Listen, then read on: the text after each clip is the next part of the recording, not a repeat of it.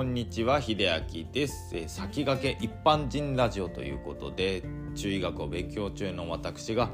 養生や心のお話また全く関係のないお話をしているチャンネルです。最後まで聞いていただけると嬉しいです。ということで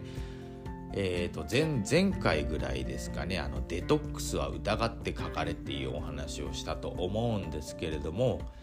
まあこれあのホテルサイドにもねホテルサイドにまあ何でしょうその過失があったとしか言いようがない話だったんですけれどもまあこれにまあ、共通しているというかねよくねあの騙されるっていうことをねテレビでもね目にしたりとかねまあ、自分の近しいところでも誰かに何々のサービスに騙されたっていうのをねもしかしたらねあるんじゃないでしょうかそういう経験自分も騙されたっていうね経験がねあるのかもしれないんですけれどもあのそういう方たちにとってはちょっと耳の痛いことをねあのお話してみようかなと思います。これはあの昔のえーとね、過去の映画監督さんがおっしゃられていた言葉でですねこんなに昔に言っていたのに今すごく通じるなって思った言葉があったんですよ。あのなのでこれをご紹介してちょっとあの日本人自体のその考える意識っていうのをねもうちょっと上げていった方がいいのかなと思って僕はここでご紹介させていただきます。えっとですね何年前かな？もう20年前ぐらいになるのかな？っとね、映画監督であの伊丹十三さんって方がねおられたのご存知ですかね若い方はあんまりご存知ないかもしれないんですけどその「マルサの女」とかねあすごくあのいろんな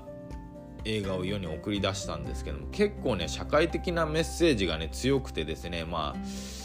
まあ、反社の方にそれこそね暴行にあったりとかねちょっとね不可解にあの襲撃に遭うみたいな、ね、そんなことがね多かったんですよね。結構あの波乱万丈な人生を過ごされていたみたいなんですけれどもあのこのお父さんですね。伊丹十三さんのお父さんである伊丹これは万作さんかな？万作さんかな？がねあのおっしゃられていたことがあるんですね。あの敗戦の翌年にこの映画監督の伊丹万作さんは騙されるということ自体がすでに一つの悪であると主張したと書いております。これはあの映画春秋という記事の中で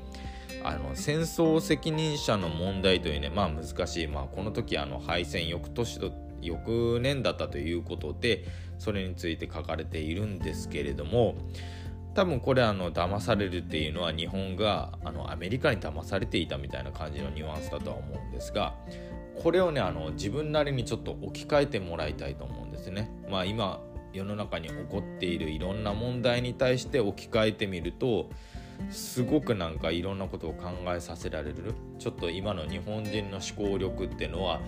だいぶ低下しているのかなっていうね危機感が持てるんじゃないかと思ってお話しさせていただきます。でちょっと抜粋したものをね紹介させていただきますね。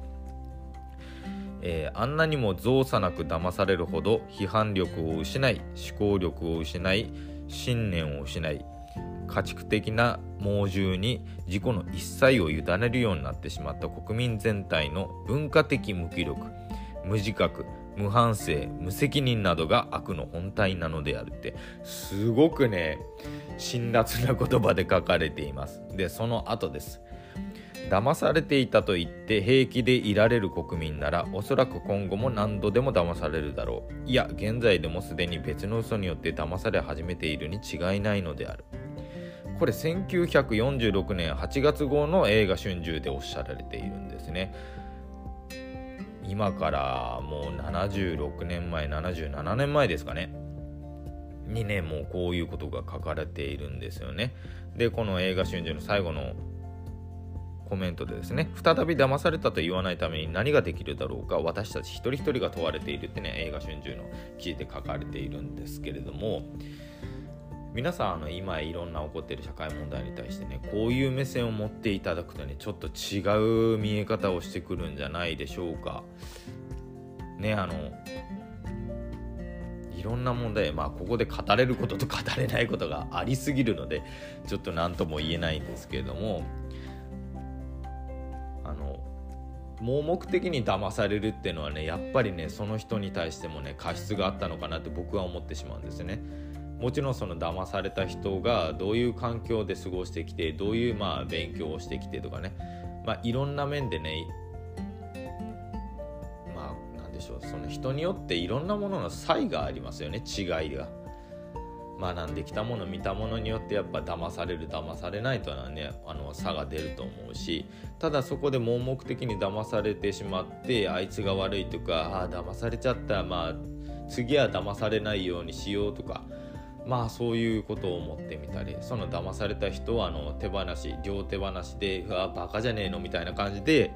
言ってる人もあの結局他人事として考えてるのかちゃんとあの自分に落とし込んでこういう人はどういう感じで騙されるのかな？騙した相手はどういう思考で相手を騙したのかなっていうねそういう方向に目を向けるのかっていうのは本当に人によって多く違いが出ると思うんですけれども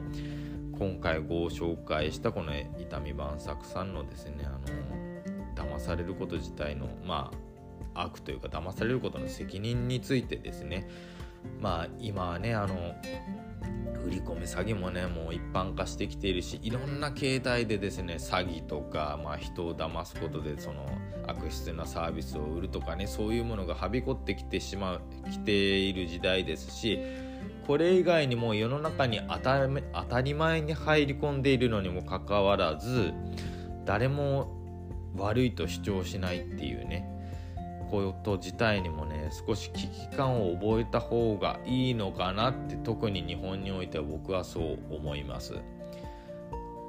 あの最近ご紹介したその elephant in the room っていう用語みたいんでですねこれはあのメンバーシップ限定の放送で話していてねあの詳しくはメンバーシップで聞いていただけるといいんですがあのこれに関してではですねそのちゃんと考えましょうっていうのがまあ要約ですよね。物事に対しても両手放しで普通に受け取るんじゃなく真に受けるんじゃなくて裏にあるものとか思惑とかねあのそういうものをやっぱり考えていただくとねいいのかなと思います。まあ子供にとかねあの幼い子に教えるってなるとちょっと難しいかもしれませんがじゃあ幼い子に教えるというよりは幼い子にどういう経験をさせたら簡単に騙される人にはならないだろうかっていうのもねちょっとかなり難しいとは思いますけれどもこれはちょっと多分ね親御さんが勉強していればねそういうことにはならないと思うんですね。まあこれも難しいというかね大変だとは思いますけれどもねうん、ちょっとねこういうことについて日本人全体がもう考えないと真剣に考えていけない時代になってきたのかなって僕は勝手に危機感を覚えています。皆さんはどうお考えでしょうかということで少しねだいぶ真面目なお話になりました、えー、騙されることの責任あなたはどうお考えでしょうか。最後まで聞いていただいてありがとうございました。それではまた。